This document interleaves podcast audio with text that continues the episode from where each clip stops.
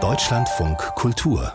Breitband wie es aussieht, stehen wir mal wieder vor der nächsten großen Idee aus dem Silicon Valley. Und wie nicht anders zu erwarten war, soll dieses nächste große Ding natürlich die ganze Welt erobern.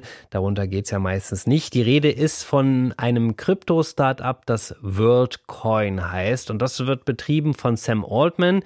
Genau, das ist der Mann, der als CEO von OpenAI bereits in aller Munde ist.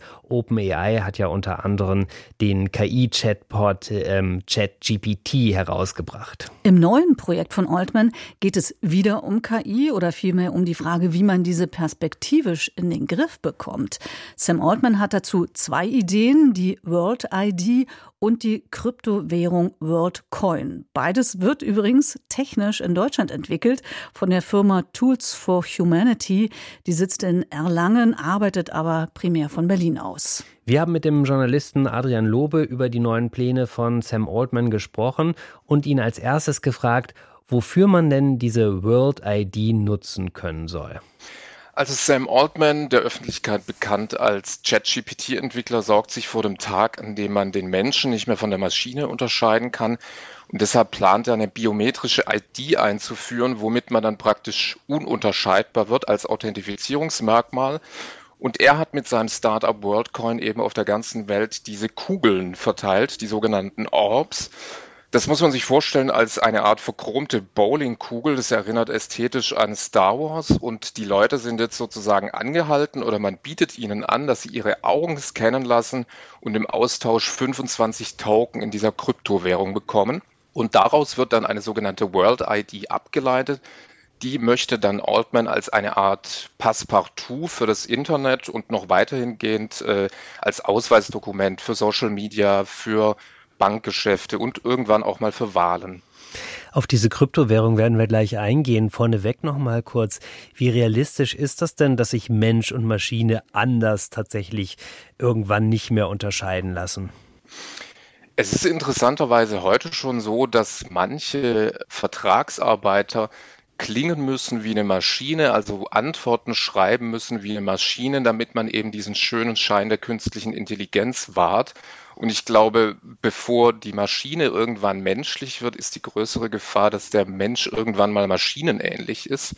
Natürlich kann ich das schwerlich verifizieren, ob jetzt auf der anderen Seite der Leitung ein Bot oder ein Mensch sitzt, ähm, auch aufgrund der Kürze der Antworten.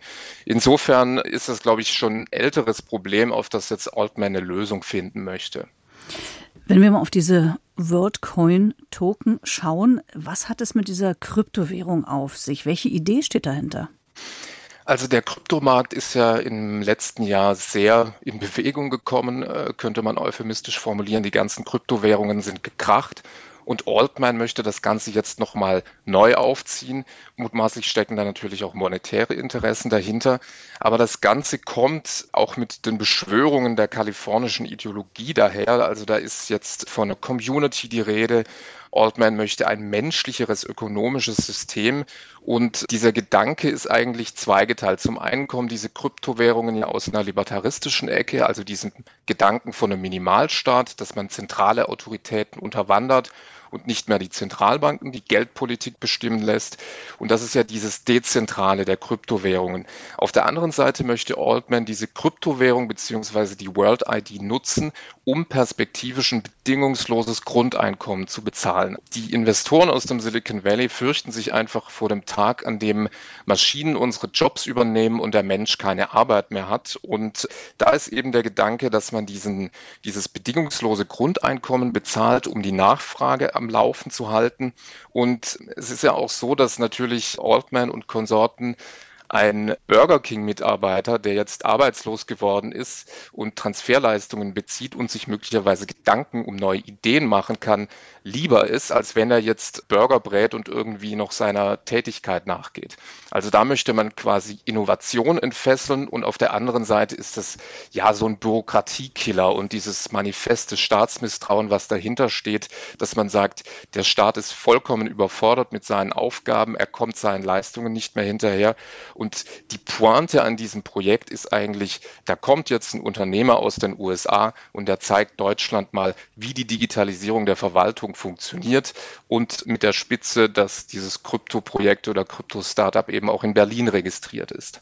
Wir haben auch gerade schon über die Probleme gesprochen, die da irgendwie in den Behörden anscheinend im Augenblick nicht so richtig bewältigt werden können. Auf der anderen Seite sprechen wir, wenn Sie jetzt gerade das Grundeinkommen da ansprechen oder auch Identifikationsnachweise, diese Iris-Scans über Dinge, die eigentlich in der Zuständigkeit von Behörden, also in der Zuständigkeit des Staates liegen. Kann man da sagen, Sam Altman baut sowas wie einen eigenen Staat da auf? Das kann man durchaus so sehen. Also ich sehe das Ganze als eine Art Versuchslabor für Staatlichkeit. Diese biometrische Registratur hat ja ihren Ursprung auch im Kolonialismus. Also so in der zweiten Hälfte des 19. Jahrhunderts ist die britische Kolonialverwaltung in Indien dazu übergegangen, Rentenempfänger per Hand und dann später per Fingerabdruck zu authentifizieren. Damit sollte eben verhindert werden, dass Renten zweimal ausbezahlt werden. Das kam dann zurück nach Europa, hat Eingang gefunden in die Kriminalistik und wird heute verwendet, zum Beispiel auch in UN-Flüchtlingscamp, wo man sich mit seinen Augen registrieren muss, um Leistungen zu empfangen. Das ist also sozusagen die Domäne des Staates. Und wenn jetzt ein Unternehmen hergeht und sagt, ich möchte alle Retinas von allen Menschen auf der Welt registrieren, dann ist da natürlich auch eine Form von nennen wir es Minimalstaatlichkeit drin, also diese Idee des Plattformstaats, wo man sich dann Programme und Leistungen wie so eine App herunterlädt. Sie hatten es schon erwähnt, äh, Sam Altman ist auch Chef von OpenAI, der Firma, zu der ChatGPT gehört. Er produziert also sogenannte KI-Anwendungen und warnt dann gleichzeitig vor der Technologie. Jetzt mit diesem anderen Coup. Ist das eine Marketingstrategie? Verkauft er hier gleichzeitig Gift und Gegengift?